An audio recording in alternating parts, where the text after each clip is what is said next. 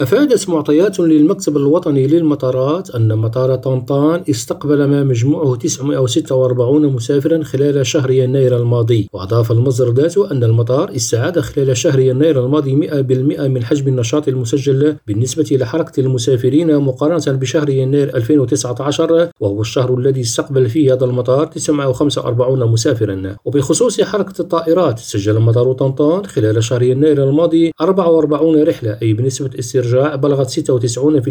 96% مقارنة مع نفس الشهر من سنة 2019 وعلى الصعيد الوطني استقبلت مطارات المملكة خلال شهر يناير الماضي ما مجموعه مليون وتسعمائة واحد وثمانين ألف وأربعة وتسعين مسافرا أي بنسبة نمو بلغت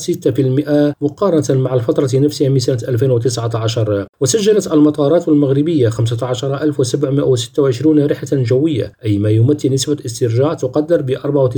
94% بالنسبة إلى حركة الطائرات مقارنة مع الفترة نفسها من سنة 2019 أحمد القرمالي ريم راديو قلميم